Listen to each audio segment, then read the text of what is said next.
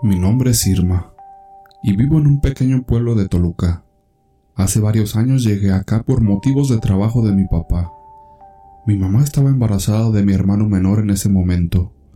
Lo recuerdo muy bien, ya que justo a los pocos días de que nos mudamos nació Saúl, mi hermano. Yo ayudaba a mi mamá en todo lo que podía, con los cuidados de mi hermano y quehaceres de la casa. Una vez que regresaba de la escuela me ponía a cuidar a mi hermanito, mientras mi mamá hacía la comida y demás quehaceres. Los domingos salíamos a la plaza para conocer un poco más del pueblo, y mi mamá empezó a hablarles muy bien a dos señoras, doña Cecilia, una señora de 60 años de edad, cabello muy largo, muy alta a comparación de las demás señoras del pueblo, y de un cuerpo muy delgado, tan delgado, que recuerdo que sus manos se veían muy huesudas. Podías contar cada uno de sus huesos a través de la piel. Me daba miedo en realidad, pero parecía ser una buena viejecita. Y la señora Rosa, qué bueno. Yo les decía señoras a todas, pero Rosa era muy joven, tenía como unos 30 años más o menos, de cabello a los hombros, piel clara y muy simpática. Mi mamá hizo una muy buena amistad con Rosa, quizá porque era muy platicadora y le gustaba también ayudarle a mi mamá en la casa, cuando supo que teníamos al bebé y estábamos solas todo el día, hasta la noche que llegaba mi papá. Fue así como con el paso de todos los días, la señora Rosa iba diario a la casa. Le ayudaba a mi mamá y eso me daba un poco más de libertad para hacer mis tareas de la escuela y ayudar con otras cosas en la casa, además de cuidar a Saúl. Ocasionalmente, doña Cecilia también iba a la casa a platicar con mi mamá. Una noche de sábado, que eran los días cuando mi papá llegaba un poco más temprano a casa, estábamos sentados en la cocina platicando sobre las nuevas amistades, también de cómo iba el trabajo y cosas del estilo. Mi mamá había dejado a mi hermano dormido en su cama. Ya tenía como un mes de nacido en ese tiempo. Una parte del techo de la casa era de lámina, y escuchamos claramente cómo algo se posaba arriba de la casa. Pensamos que era algún gato callejero o de los vecinos, por lo que no le dimos ninguna importancia. Pero al poco tiempo, escuchamos cómo empezaban a rascar las láminas, como cuando un perro empieza a rascar una puerta para querer entrar o salir. Algo así se escuchaba, mi papá se enojó porque el ruido había despertado a Saúl y empezó a llorar mucho y muy fuerte, como nunca antes lo había hecho. Mi mamá le pidió a papá que saliera a correr el gato, o lo que fuera que estaba rasguñando las láminas. Él salió, subió por una escalera de madera improvisada que teníamos para llegar a la azotea, y yo lo estaba viendo desde abajo. Incluso le dije, si es un gato no le vayas a pegar, papá, solo espántalo. Pero cuando mi papá ya estaba arriba y podía ver todo el techo, me dijo que era una gallina la que estaba rasguñando con las patas. Me pidió que le pasara un palo para espantarla y que se bajara del techo. Se lo pasé, y cuando mi papá volvió la vista al techo me dijo, ya se fue. Había desaparecido de repente aunque jamás escuchamos aleteos. Pensamos que solo había saltado al techo de los vecinos y se había perdido en la oscuridad. Regresamos a casa y el bebé seguía llorando. Tardó mucho en calmarse y cuando por fin lo logró pudo volverse a dormir. Mi mamá lo dejó en la cama otra vez y seguimos en la plática. Y otra vez empezaban a escuchar los arañazos en la lámina. Mi papá salió otra vez bien enojado y me dijo, le voy a aventar una piedra. Perdóname hija, pero si no se va la gallina, tu hermano va a estar llorando. Ya no le dije nada. Agarró una piedra como del tamaño de mi mano y empezó a subir la escalera y cuando estaba arriba me dijo, no hay nada, y me preguntó, ¿se siguen escuchando arañazos? Me metí a la casa y sí, aún no estaban arañando el techo. Salí corriendo a decirle que seguían rasguñando el techo y me dijo, pues no hay nada, no sé qué sea la verdad. Cuando iba ya a bajar de nuevo por la escalera, salió corriendo una gallina negra del techo. Cuando llegó al borde dio un salto gigantesco que llegó hasta la calle de la casa de enfrente.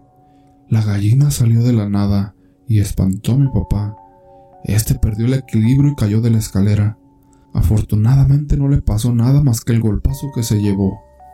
Ya una vez adentro, le platicamos a mi mamá que no había nada, aunque ya los ruidos habían parado. Después de eso ya no hubo ninguna molestia, al menos por esa noche. Pero cada sábado era lo mismo, como por todo un mes, hasta que mi papá le dijo a mi madre No vaya a ser una bruja que se quiera llevar a mi hijo. Yo había escuchado algunas historias de mis abuelos de que en sus pueblos las brujas se convertían en guajolote, se quitaban las piernas y volaban por el bosque como bolas de lumbre, y que se llevaban a los bebés para hacer sus rituales de brujería hacia Satanás. Me daba mucho miedo sus relatos y saber que algo así podría estar acechando nuestra casa. Eso me llenaba de terror. Mi mamá platicó con Rosa todo lo que había pasado, y ella le dijo que muy seguramente era una bruja, que en el pueblo había muchas que iban por los niños, y que tal vez esta bruja quería a Saúl. Entre varias cosas más le hizo ver a mi mamá que lo más seguro era que doña Cecilia había sido la responsable, ya que muchos aseguraban que era una bruja, y realmente tenía todo el aspecto de una. Mamá le contó a papá todo lo que Rosa le dijo de doña Cecilia, y fuimos a verla hasta su casa. Ella estaba sentada en una mecedora, justo en la puerta de su casa, y mi papá le dijo, Ya sabemos que usted es la bruja, señora, y por favor deje de molestar a mi hijo, no se lo va a llevar. Doña Cecilia solo se echó a reír, y se empezó a levantar de la silla. Apenas si se podía mover con cierta agilidad la señora. Creo que difícilmente iba a andar dando paseos nocturnos por el pueblo en búsqueda de niños. La pobre vieja volteó a ver a papá y le dijo No, don Antonio, yo no soy nada de eso, pero le sugiero, en especial a su señora, que tenga cuidado de quien invita a su casa. A veces le abrimos la puerta e invitamos a pasar al mal. Nos dejó sin palabras lo que doña Cecilia había dicho, y ella rompió el silencio. Nos dijo, vengan, haré un café y les contaré algo.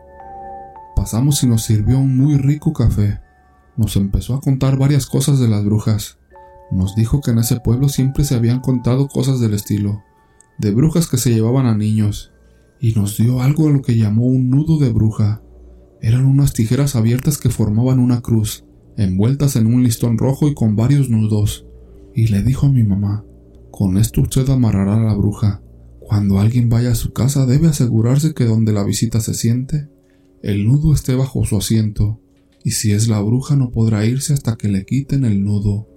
Pues dicho y hecho, regresamos a casa y mi papá quitó tres de las cuatro sillas de la mesa, de tal forma que si alguien iba a la casa durante la semana, se debería de sentar ahí, y bajo el asiento pegó con cinta el nudo de bruja.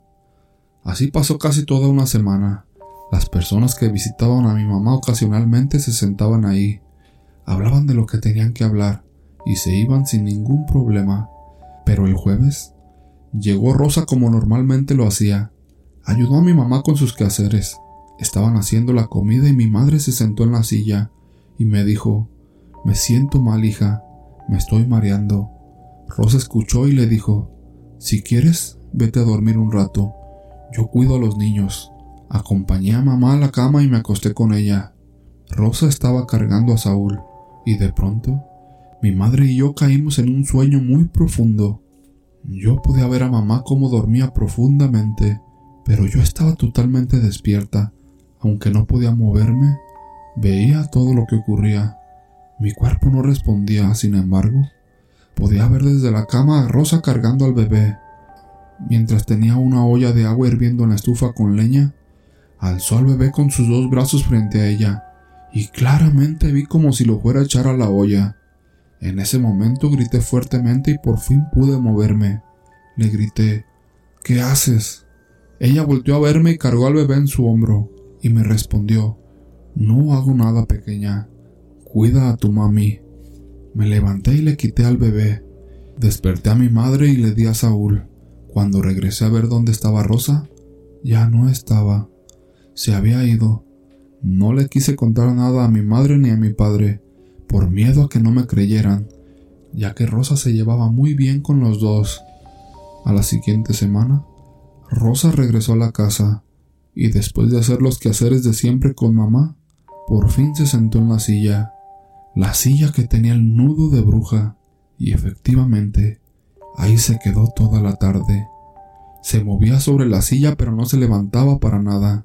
Pasaron las horas y ella seguía sentada. Mi mamá y yo nos quedamos viendo en un determinado momento de que eso parecía muy raro, y ella le preguntó Ya llevas mucho tiempo ahí sentada, Rosa. ¿No quieres que vayamos a caminar un rato? ¿O no quieres ir al baño? Rosa le dijo que no, que así estaba bien. Se llegó la noche y ella seguía ahí. Mi mamá seguía haciéndole plática hasta que llegó papá. Se sorprendió por qué Rosa seguía ahí, y haciendo tan tarde. Mi papá cenó y le dijo a Rosa que no era por ser grosero, pero que ya se iban a dormir y se tenía que ir. Y ahí empezó lo peor. Rosa cerró los ojos y le dijo a mi padre, me iré cuando me dejen ir. Y empezó a decir cosas inentendibles en voz muy baja, casi susurrando. Me dio mucho miedo porque se empezaba a retorcer mientras seguía sentada y a gritar. Una voz muy chirriante salía de ella, muy aguda. Sus gritos retumbaban por la casa y el bebé empezó a llorar. Mi papá le dijo, ¿Eres tú la bruja que quiere a mi hijo? Fue por su machete y mi mamá lo detuvo para que no fuera a cometer una barbaridad. Pero eso sí, la tomó del hombro y la amenazó con el machete. Si te vuelvo a ver por aquí, voy a acabar contigo. Yo me sé defender de las brujas y no te vas a llevar a mi hijo.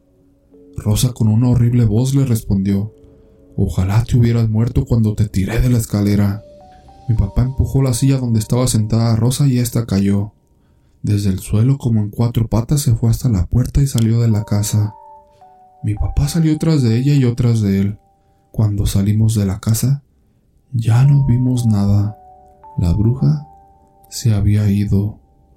Después de eso ya no la volvimos a ver. Preguntábamos a varias personas del pueblo si no habían visto a Rosa, pero parecía ser que nadie la conocía, hasta que doña Cecilia nos dijo que esa bruja había venido únicamente por mi hermano. No era del pueblo, pero sabía que había un bebé entre nosotros y se lo quería llevar. Definitivamente esa bruja quería hacer algo malo al bebé, pero pudimos pararla a tiempo. A la fecha las personas del pueblo siguen contando historias del estilo, acerca de brujas, bolas de fuego y aves gigantes que se ven volando por la noche, intentando robar recién nacidos.